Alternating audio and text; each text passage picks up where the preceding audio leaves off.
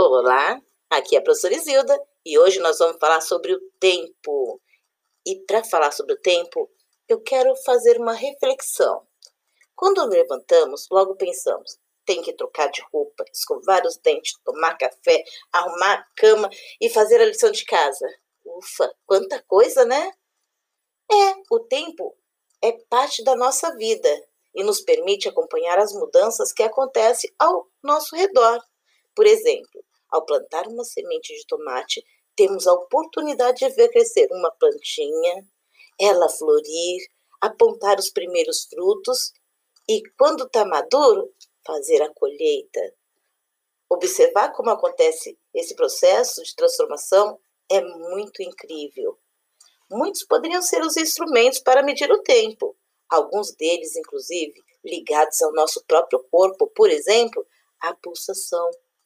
No entanto, a unidade que foi criada para medir o tempo, ela está ligada à duração de alguns fenômenos da natureza que se repetem de forma cíclica, quer dizer, após um período ela volta a acontecer.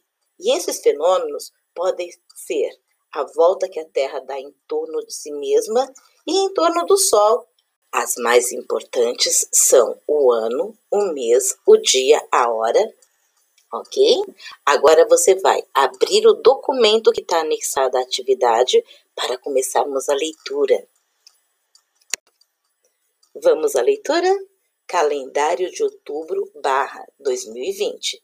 Nesse calendário tem os dias da semana, que é de domingo a sábado, e também temos os dias do mês, que é de número 1 a 31. A cada questão, você para o áudio escreve no caderno e volta o áudio para ouvir a próxima, ok? É, se você quiser gravar o áudio com as respostas, a professora também aceita. Questão 1. Quantos dias tem o mês de outubro? Para o áudio, responde no caderno, volta o áudio.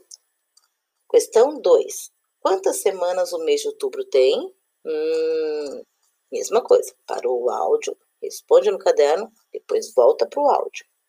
Questão 3. Observando o calendário do mês de outubro, percebemos que tem três feriados. Questão A. Quantos dias tem entre o feriado do Dia das Crianças e o feriado do Dia do Professor? Para o áudio, responde lá no caderno, depois volta. Questão B. Quantas semanas há entre o Dia das Crianças e o dia do funcionário público. Perfeito. Terminou a lição? Fotografa, envia na plataforma. Ah, professora, eu queria falar para a senhora ouvir minha voz. Então não tem problema. Grava as respostas e envia para a professora na plataforma. Um beijo.